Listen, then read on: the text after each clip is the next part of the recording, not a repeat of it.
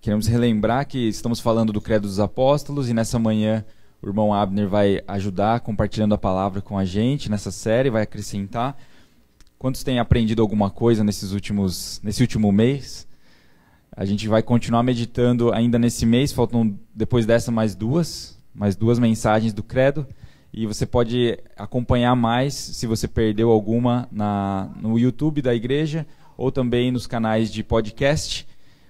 É, enquanto o Abner vai chegando aqui, eu quero abençoar aqueles que querem ofertar a Deus com, com, seu, com as finanças, com dízimos e ofertas. Quero abençoar também vocês com uma oração. Lembrando que nós encorajamos que a igreja pratique isso como uma forma de que estamos presos a Deus, como uma forma de expressar que nós dependemos de Deus, né? Assim como nós lemos no salmo inicial aqui, no Salmo 104, os animais esperam receber de Deus o alimento. Assim nós esperamos que Deus nos abençoe em tudo que fazemos, né? Nós damos o sangue, nós trabalhamos, né, de segunda a segunda, alguns casos, né, alguns de segunda a sexta, outros de segunda a sábado, mas a gente está tá lá pronto para dar o sangue, mas reconhecendo em todo momento que se não for o Senhor, não adianta nada a gente trabalhar como como um chinês, né? Se não for o Senhor, não adianta nada proteger a casa, como diz aquele salmo, né? Se o Senhor não proteger a casa, em vão vigia o guarda, o sentinela. Se o Senhor não proteger a cidade, de nada adianta nós termos segurança armada, muros. Né? O Senhor é a nossa proteção maior, Ele é o nosso sustento. Amém? Vamos orar por isso. Então, aqueles que quiserem ofertar, você pode fazer isso online também. A gente tem o canal da igreja aí de Pix. É isso? Pai, em nome de Jesus, abençoa os teus filhos. Nós reconhecemos que dependemos de Ti. Nós estamos prontos a trabalhar, prontos a pôr a mão na massa, prontos a servir uh, nas nossas empresas, nos nossos negócios próprios, como se estivéssemos fazendo para o próprio Senhor, porque tudo que fazemos é para a Tua glória. Por isso, nos dá força para trabalhar, nos dá oportunidade de trabalhar, de produzir boas obras, assim como nós fomos criados para isso, Senhor. Nos capacita a trabalharmos, a glorificarmos o Teu nome com o nosso trabalho também e assim nos ajuda, Deus, também a, a, a, sermos fiéis com aquilo que o Senhor põe na nossa mão.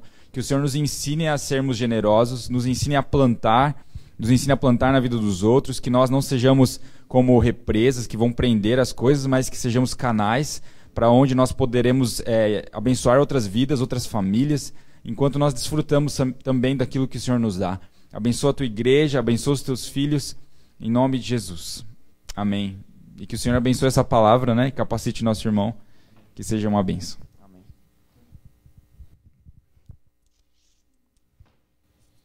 Amém. Bom dia a todos os irmãos que estão aqui, estão online.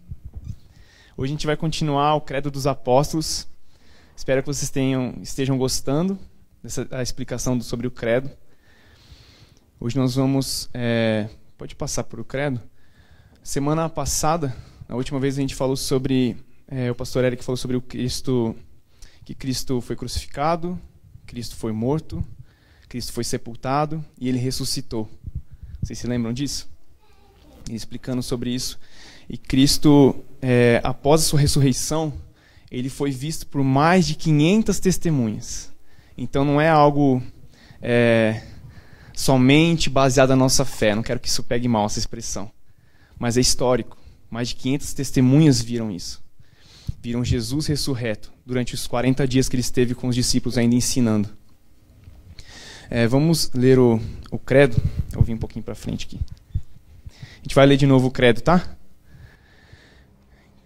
Creio em Deus, Pai Todo-Poderoso, Criador dos céus e da terra, e em Jesus Cristo, seu único Filho, nosso Senhor, o qual foi concebido por obra do Espírito Santo nasceu da Virgem Maria, padeceu sob o poder de Pôncio Pilatos, foi crucificado, morto e sepultado, desceu ao Hades, ressuscitou ao terceiro dia, subiu ao céu e está sentado à mão direita de Deus Pai Todo-Poderoso, donde há de vir para julgar os vivos e os mortos. Creio no Espírito Santo, na Santa Igreja Católica, na comunhão dos santos, na remissão dos pecados, na ressurreição do corpo e na vida eterna. Amém. Vale lembrar, é, tem um asterisco ali na, na Santa Igreja Católica, é somente o um nome, a catolicidade, que é a Igreja Universal, a Igreja Mundial de Cristo. Também a gente não usa esses termos universal e mundial, porque também é um, é nome próprio, né, de umas igrejas. Mas os irmãos entenderam. Católico significa catolicidade, ou seja, todos os irmãos que creem em Cristo Jesus na terra. Ok? Então, legal. Então a gente viu que Cristo foi crucificado, morto, foi sepultado e depois ressuscitou. Foi visto por mais de 500 pessoas, esteve com os discípulos por mais de 40, por 40 dias, ensinando, compartilhando. E agora a gente vai falar é, sobre a próxima frase, que é: Subiu ao céu, está sentado à mão direita de Deus Pai Todo-Poderoso, donde há de vir para julgar os vivos e os mortos. É um, um, um trecho que eu gosto bastante. E eu vou tentar explicar um pouco para os irmãos sobre isso. Aqueles que puderem, abra sua Bíblia comigo em Atos 1. Nós vamos ler dos, dos versos 1 até o 11. Esse, essa frase, enquanto você vai abrindo, essa frase, subiu ao céu, está sentado à mão direita de Deus Pai Todo-Poderoso, onde há de vir para julgar os vivos e os mortos. A gente vê que ela tem três, é, três destaques, assim, que é subiu ao céu, pode passar, Pedro. Subiu ao céu, está sentado à mão direita de Deus e julgará, vai vir, vai vir para julgar os vivos e os mortos. Então nós vamos explicar esses três trechos. Acho que vai ser bem rápido. Acho não, vai ser bem rápido. E eu creio que vai ser bem. Vai, vai ser de fácil entendimento para todos. Então, Atos 1, versículo 1 a 11, diz assim: Fiz o primeiro tratado, ó Teófilo, acerca de tudo que Jesus começou, não só a fazer, mas a ensinar, até o dia em que foi recebido em cima, depois de ter dado mandamentos pelo Espírito Santo aos apóstolos que escolhera, aos quais também, depois de ter padecido, se apresentou vivo com muitas e infalíveis provas, sendo visto por eles por espaço de quarenta dias e falando do que respeita ao reino de Deus. E estando com eles, determinou-lhes que não se ausentasse de Jerusalém, mas que esperassem a promessa do Pai, que de mim ouvistes. Porque, na verdade, João batizou com água, mas vós sereis batizados com o Espírito Santo não muito depois desses dias. Aqueles, pois, que se haviam reunido perguntaram-lhe, dizendo: Senhor, Restaurarás tu, tu neste tempo o reino de Israel? E disse-lhes: Não vos pertence saber os tempos ou as estações que o Pai estabeleceu pelo seu poder, mas recebereis a virtude do Espírito Santo que há de vir sobre vós, e ser-me-eis testemunhas, tanto em Jerusalém como em toda a Judéia e Samaria até os confins da terra. E quando dizia isto, vendo eles, foi elevado às alturas, e numa nuvem, e uma nuvem o recebeu, ocultando-o a seus olhos. E estando com os olhos fitos no céu, enquanto ele subia, eis que junto deles se puseram dois varões vestidos de branco, os quais lhe disseram: Varões galileus, por que estáis olhando para o céu? Esse Jesus que dentre vós foi recebido em cima do céu, há de vir assim como para o céu o vistes ir. Até aqui. Então, imagine essa cena: Jesus ressurreto, passou 40 dias com seus discípulos, ensinando e fazendo muitos sinais e maravilhas, mostrando todas as feridas do seu corpo. E aí, de repente, ele começa a subir aos céus, ascender aos céus na frente dos seus discípulos. E todos os discípulos vendo Jesus subindo aos céus em uma nuvem e o envolvendo. Eu quero só fazer um, um, um adendo aqui. No, pode passar o próximo slide? Isso. Pode, pode clicar aí. Sim, Jesus está subiu ao céu, literalmente. Então não, não foi assim, ele sumiu e a gente acredita que ele esteja no céu, mas ele subiu à frente, nos olhos de todos os seus discípulos. Então todos estavam vendo aquilo. Você consegue imaginar isso? Jesus, tipo assim, começa a subir na sua frente. Imagina essa cena, tipo assim, cara, isso deve, deve ser muito louco. Mas mais, mais da hora do que isso vai ser quando ele descer. Vai ser quando ele vir, a gente vai falar sobre isso um pouquinho mais para frente. Pode passar. É, muito interessante nisso, Jesus sobe aos céus com o corpo glorificado. Isso nos dá uma esperança maravilhosa, que é o corpo glorificado. Para quem não sabem, eu fiz um, um breve resumo, assim, bem breve. Ou seja, um corpo glorificado não tem nenhuma necessidade, não envelhece e não morre, e possui marcas e cicatrizes. O que é isso? um corpo glorificado como o de Cristo, o qual nós vamos receber um dia, no dia de Cristo Jesus, da volta dele, não tem necessidade. Então é um corpo perfeito, um corpo que não, não possui nenhuma limitação física, um corpo que não necessita de nada, não precisa, por exemplo, comer ou se alimentar ou beber, não precisa de nada. Não envelhece, não morre. Porém, possui algumas marcas e cicatrizes, como a gente vê quando Jesus, já ressurreto, com o seu corpo glorificado, é, Tomé pede para ver as suas feridas e Jesus mostra suas cicatrizes. Do lado, mostra as cicatrizes nas suas mãos. Então, provavelmente, os nossos corpos glorificados também, nós teremos as nossas marcas. Você, se você não se acha tão bonito assim, lamento. O seu corpo não vai mudar dessa forma. Porque tudo que Deus fez é bom. Então, quando ele olha para você, para sua beleza, ele vê algo bom. E foi, foi bom o que ele fez, foi, foi maravilhoso o que ele criou. Então, você é bonito aos olhos do Pai. Talvez não seja aos olhos de todos nós, mas você é bonito aos olhos de Deus. É isso que importa. Então, a nossa esperança é essa. Talvez, talvez, meu corpo glorificado ainda tenha minhas tatuagens, por exemplo. Talvez, se Jesus, se Jesus assim quiser. Se ele não quiser, ele tira todas elas e não tem problema nenhum com isso. Ah, mas e o irmão que não anda? E o irmão que é, foi amputado, que perdeu algum membro do seu corpo? Sim, ele, ele terá é, ele terá toda a sua necessidade física é, será curado de tudo isso. Então ele vai estar andando, ele vai estar com os membros todos lá, não vai ter falta de nada, necessidade alguma. Tudo bem? Corpo glorificado, então é esse corpo que nós teremos, um corpo glorificado para subir aos céus. E eu já vou explicar sobre isso também. A segunda a segunda, o segundo destaque. Então todo mundo entendeu que Jesus subiu aos céus mesmo, né? Literalmente. Então beleza. O segundo é estar sentado à mão direita de Deus Pai Todo-Poderoso. O que significa estar sentado à direita de Deus Pai? Pode passar, Pedrinho. Ali nós vamos ler Atos 2, verso 33 para confirmar que ele está sentado à destra de Deus. Atos 2:33 diz assim: De sorte que, exaltado pela destra de Deus e tendo recebido do Pai a promessa do Espírito Santo, derramou isto que vós, que vós agora vedes e ouvis.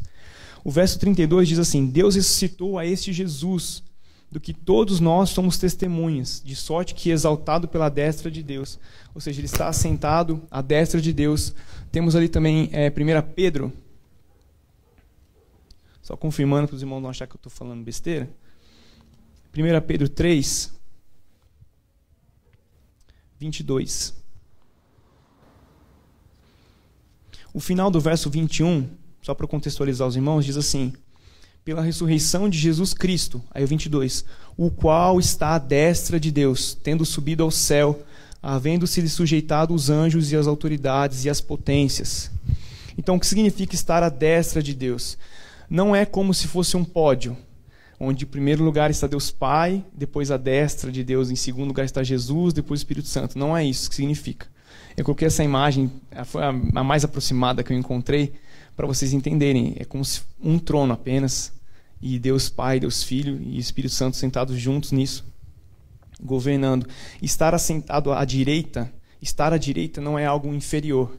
Estar à direita, na verdade, biblicamente, é é uma posição de, de honra, é uma posição de governo, de justiça.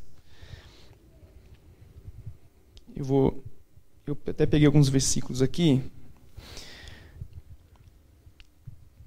Que eu, acho interessante você agora, a partir de hoje, toda vez que você vê destra de Deus na Bíblia ou direita de Deus, tente trocar por Jesus ou imaginar que essa destra está sendo representada por Jesus. Vou ler alguns versículos para você ver como é interessante essa, essa, essa analogia. Isaías 41, 10 diz assim: Por isso não tema, pois eu estou com você. Não tenha medo, pois eu sou o seu Deus. Eu fortalecerei e o ajudarei. Eu o segurarei com a minha mão direita vitoriosa. Que legal pensar assim sobre Jesus, né? Salmo 118, 16. A mão direita do Senhor é exaltada, a mão direita do Senhor age com poder. Nada na Bíblia é por acaso, nada na Bíblia é, é coincidência. Salmo 110. O Senhor disse ao meu Senhor: Senta-te à minha direita, até que eu faça dos teus inimigos um estrado para os teus pés.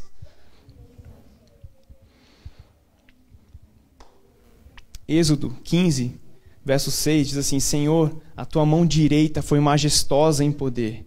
Senhor, a tua mão direita despedaçou o inimigo. Está falando de Cristo Jesus aqui. Está sentado à direita de Deus. Ele é à direita de, de Deus Pai. É... Pode passar aí? Isso. O que eu expliquei, Jesus não é menor que Deus Pai, que Deus Espírito Santo, por estar à direita. Ele é um com eles. Lembra quando é, eu falei sobre a Trindade? Então, na Trindade, não há disputa, não há comparação, não, não tem ego na Trindade. Eles são um só. A, apenas na, na, na soteriologia, vamos dizer assim, na disciplina da salvação, que a Trindade se organizou. Isso chama o plano econômico da salvação, ou economia da salvação, que é Deus Pai, e Deus Filho e Deus Espírito Santo se, se planejaram para salvar o homem. Então Deus Pai planejou, o Deus Filho executou e o Deus Espírito Santo aplica isso em nossas vidas até hoje. Por isso que algumas pessoas, alguns irmãos, é, tendem a não ver Jesus como Deus ou o Espírito Santo como Deus, mas creem que são três deuses assim ou algo parecido, ou só existe Deus Pai, Jesus não é Deus, o que, o que está errado. Deus Pai e Deus Filho e Deus Espírito Santo sempre existiram, sempre esteve, tiveram juntos, são Deus. São, são pessoas diferentes, mas são o mesmo Deus. É impossível compreender isso com a mente humana. Por isso que é verdade. Por isso que isso é real. Por isso que isso não foi inventado. Isso não foi, não tem como surgir isso da cabeça de ninguém, de nenhuma pessoa. Quem que inventar isso? Se a gente não consegue compreender como que três são um só e um só é os três ao mesmo tempo e Jesus, somente ele é Deus e depois Deus, mas Deus Pai também, somente Ele também é Deus, e os dois juntos também são Deus, e o Espírito Santo também é Deus. Não tem como compreender isso com a mente humana, por isso não é algo inventado. Isso é algo real, é verdadeiro. É assim que Deus quis e Deus faz as coisas. E eu, e eu frisei isso, que não há. Pode dar um destaque aí. Não há, não há comparação na Trindade. Por isso que não há maior ou menor ou inferior, eles são um só e convivem nisso. Tão diferentes dos humanos, né? que nós temos esse problema com o ego da gente querer ser. A gente não quer ser só rico, a gente quer ser mais rico que os outros. Se entra alguém mais rico que eu, eu quero ser mais rico que essa pessoa. Não importa se, se eu toco bem violão, se entra um cara que toca mais violão, eu quero tocar mais violão do que ele, e assim é o ego humano, essa busca por, por ser melhor do que os outros. O que, é, o que é, Jesus prega totalmente o contrário disso. Irmãos, não, não se peguem essas coisas. Então não há disputa na Trindade, os três são um só, e está tudo bem, os três são Deus. Tudo bem até aqui? Então, estar sentado à direita de Deus é, é governo, justiça, poder. Não significa que é inferior ou que está de lado, né? Ah, colocado de lado. Não é isso. E agora, vamos à terceira parte, que eu gosto muito, particularmente. Há de vir para julgar os vivos e os mortos. Então, sim, Jesus há de vir para julgar os vivos e os mortos. E como como vai como vai ser isso? Se você não sabe, talvez uma curiosidade. Algumas pessoas têm muita curiosidade sobre isso, eu mesmo tinha. Mas quando a pessoa morre, para onde ela vai? Vocês já se perguntaram isso? O que acontece com a pessoa? Como que funciona isso? Então já vai um spoiler. Quando a pessoa morre, ela já recebe sua sentença. Então ela morreu, ela já está no paraíso ou ela já está condenada. E a maior prova disso é aquele exemplo do ladrão na cruz, quando Jesus está crucificado e o ladrão se arrepende e, e, e confessa a Jesus, fala, meu, você realmente, Jesus é, é, o Senhor dos senhores, é Deus. E, Jesus, e ele fala, tem misericórdia de mim, Jesus. E Jesus fala, hoje mesmo você estará comigo no paraíso. Ou seja, quando você morre, não há segunda chance, como algumas é, outras religiões pregam não tem uma segunda chance, não tem uma segunda vez. Por isso anda na linha. É melhor, eu garanto. É a ressurreição dos mortos, porque Jesus vai, vai julgar os vivos e os mortos. Hebreus 9, 27. Tá.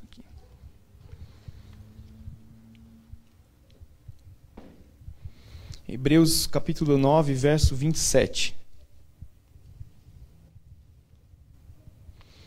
Diz assim: E como aos homens está ordenado morrerem uma vez, vindo depois disso o juízo. Assim também Cristo, oferecendo-se uma vez para tirar os pecados de muitos, aparecerá segunda vez sem pecado aos que esperam para a salvação. Aqui está escrito exatamente aquilo que eu expliquei. Então, aos homens cabe morrer uma vez, e em sequência já vem seu juízo.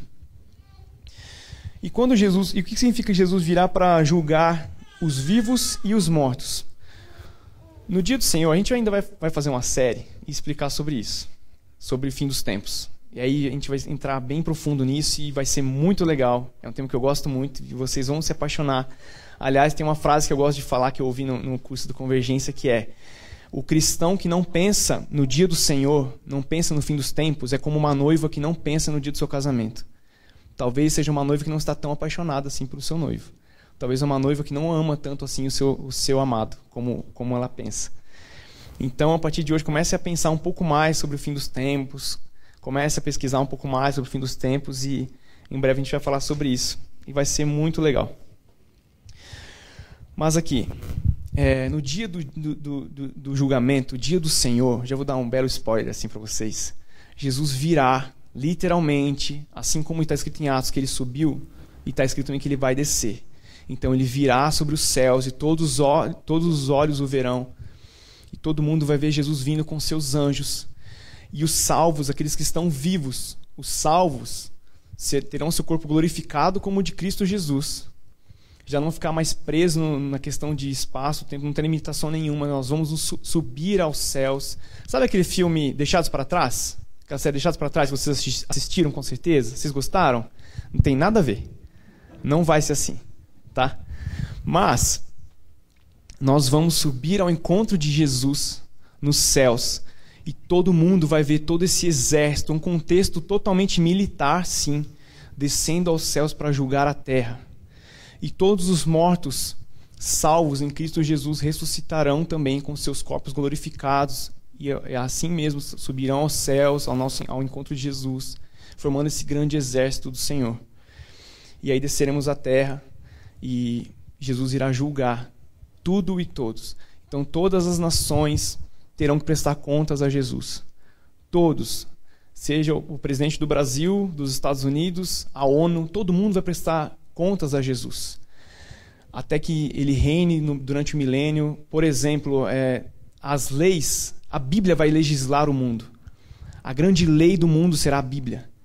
Então a ONU, por exemplo, não tanto faz, vai deixar meio que deixar de existir, talvez, ou vai instituir a Bíblia como o, o, a, lei, a lei do mundo. E Jesus julgará a cada um conforme as suas obras. E aí haverá a. Pode passar, Pedrinho. Ali vai ter a salvação ou a condenação. Ali vai aparecer a, a, os mortos ressuscitarão e vai haver. Pode passar de novo. O julgamento. Mais um.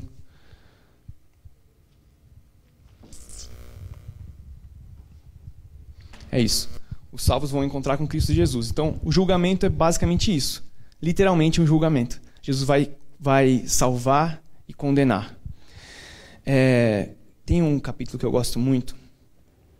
Aqueles que quiserem abrir. Mateus 24 é um, um capítulo totalmente escatológico sobre o fim dos tempos. Mas eu gosto muito também do capítulo 25. É, versículo 31. Então todo mundo entendeu bem até aqui, né? Teremos o corpo glorificado. Jesus subiu aos céus com esse corpo glorificado. Ele está sentado à destra de Deus, que é uma posição de honra, de governo de justiça. Somente ele poderia se assentar nesse lugar. Somente ele é digno de estar sentado nesse lugar. E aí há de vir para julgar os vivos e os mortos.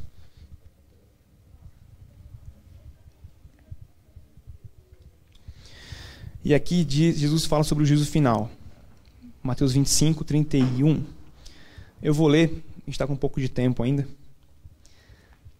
E quando o Filho do Homem vier em sua glória, Jesus falando, tá? E quando o Filho do Homem vier em sua glória, e todos os santos anjos com ele, então se assentará no trono da sua glória, e todas as nações serão reunidas diante dele, e apartará uns dos outros, como o pastor aparta dos bodes as ovelhas e porá as ovelhas à sua mão direita, à sua direita, mas os bodes à sua esquerda. Lembre de uma posição de honra na direita. As ovelhas ficam à direita e os bodes à esquerda. Então dirá o rei aos que estiverem à sua direita: Vinde, benditos de meu Pai, possuí por herança o reino que vos está preparado desde a fundação do mundo.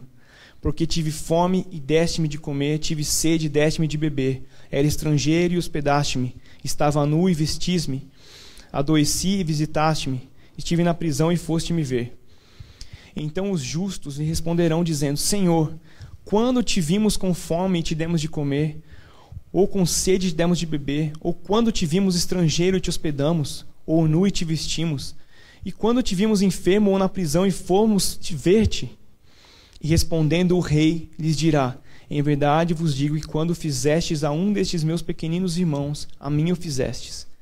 Então dirá também aos que estiverem à sua esquerda: Apartai-vos de mim, malditos, para o fogo eterno, preparado para o diabo e seus anjos, porque tive fome e não me deste de comer, tive sede e não me deste de beber.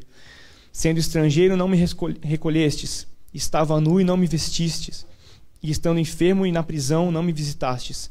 Então eles também lhe responderão, dizendo: Senhor, quando te vimos com fome ou com sede, ou estrangeiro, ou nu, ou enfermo, ou na prisão, e não te servimos?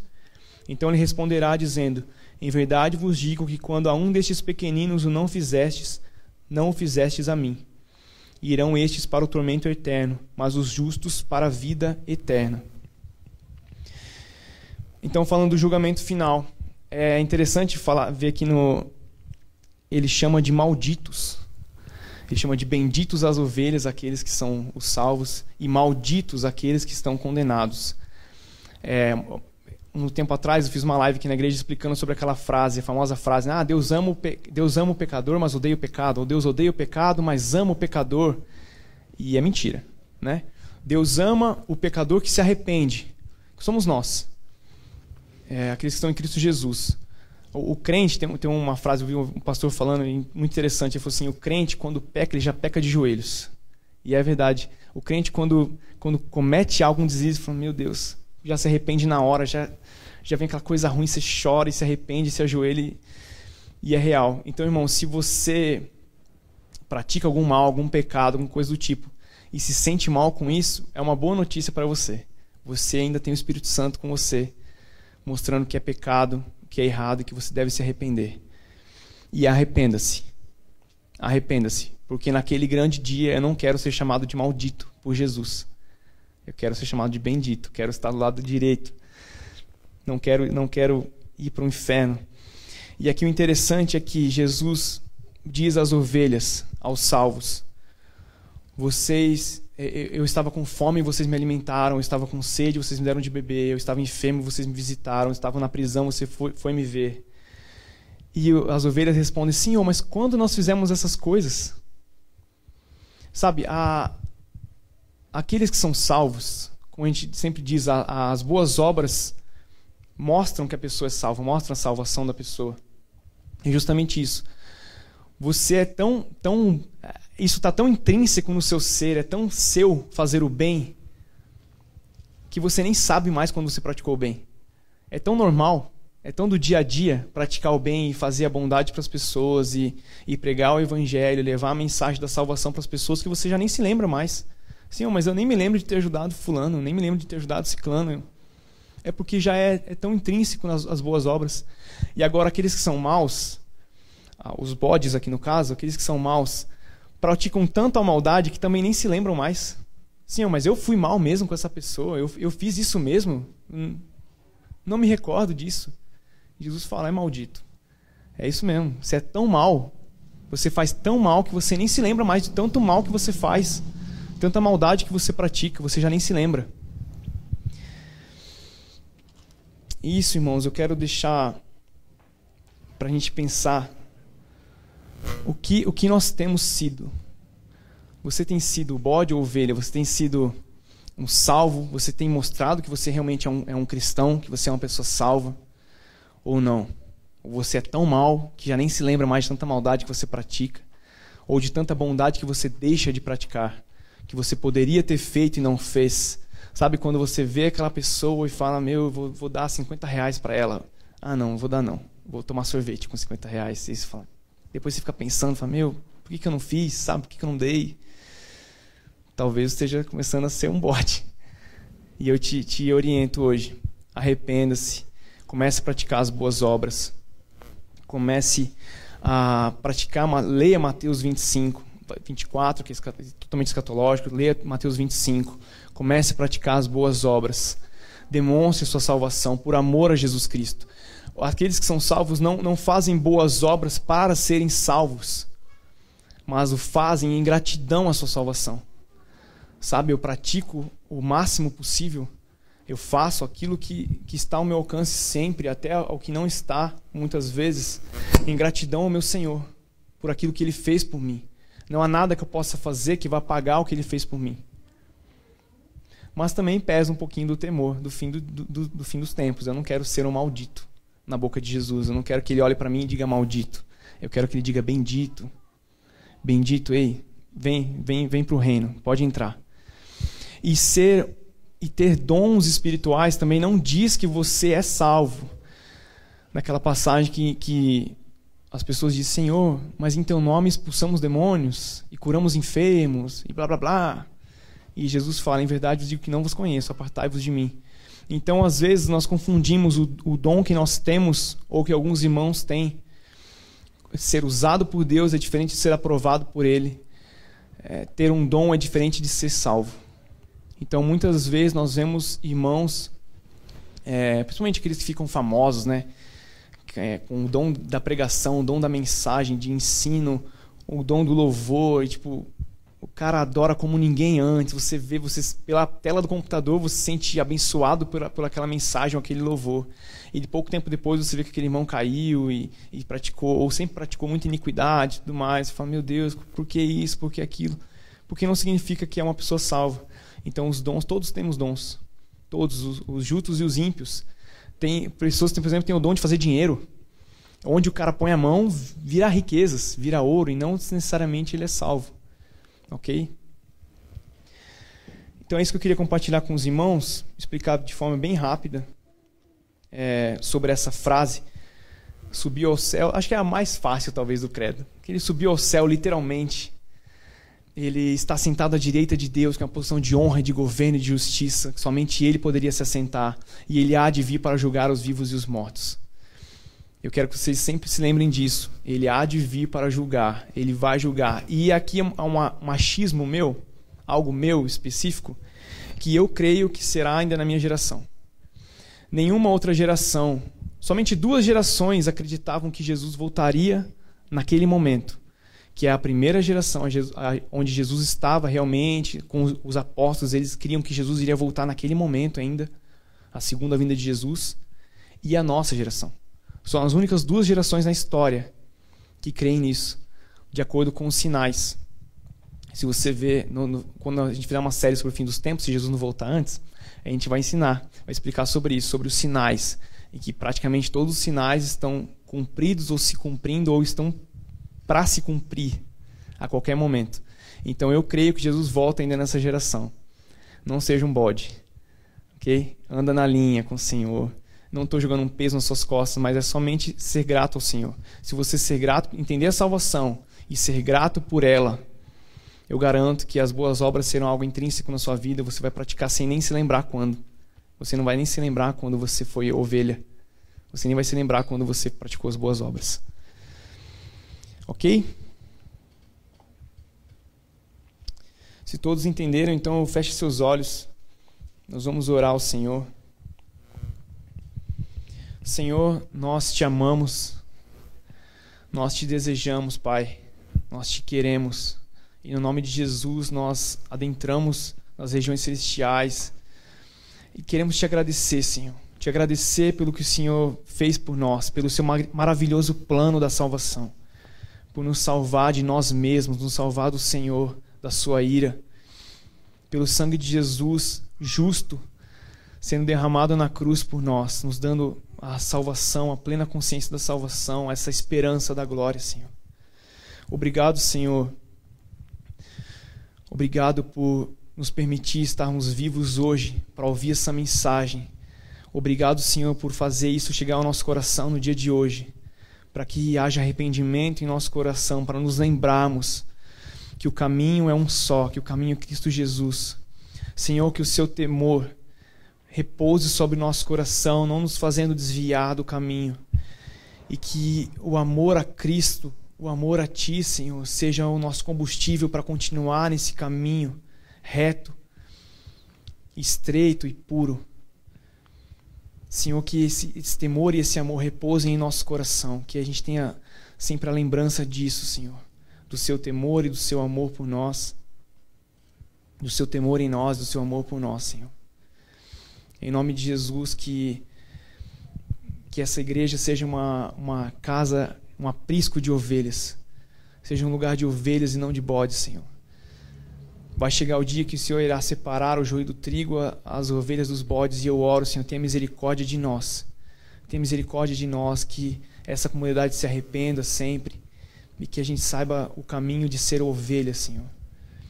Que a bondade seja algo tão intrínseco em nosso ser, que a gente a pratique sem pensar duas vezes.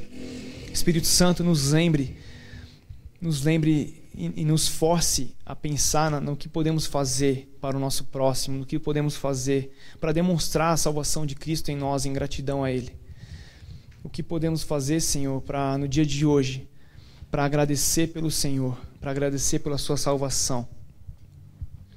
Em nome de Jesus, que o Senhor fale ao coração de cada um aqui, conforme a Sua vontade, o seu desejo, Senhor. Em nome de Jesus, eu oro para que o Senhor nos guarde nesse dia. E eu te agradeço específico por esse dia, por esse domingo de Pentecostes. Eu te agradeço, Senhor, pelo Espírito Santo ter sido derramado, por, por aquele dia em que o Espírito Santo desceu sobre os irmãos e está morando em nós hoje, em nosso coração. Espírito Santo, manifeste-se da maneira que deseja em nós, manifeste-se da maneira que, que você quer nós não te forçamos em nada, que é uma igreja que te ama e te honra e te respeita, Espírito Santo. Nós não te usamos. Nós não queremos te usar para nada, para nosso benefício. Mas queremos ser usados por ti para o seu benefício, para aquilo que te agrada, aquilo que, que, te, que o Senhor deseja. Espírito Santo, nós te amamos, Senhor. Nós te amamos, habite em nós e que possamos demonstrar a sua habitação em nós através de nossas obras também.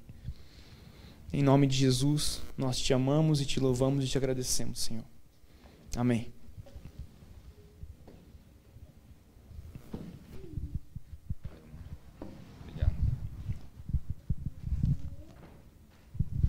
Então, só finalizando aqui com um anúncio rápido. Como o Abner falou, a gente pretende falar sobre o assunto de escatologia, o fim dos tempos, ainda nesse ano. Então, separe aí um tempo para orar por isso, para a gente conseguir preparar esse material. E provavelmente no, no fim do segundo semestre aí desse ano.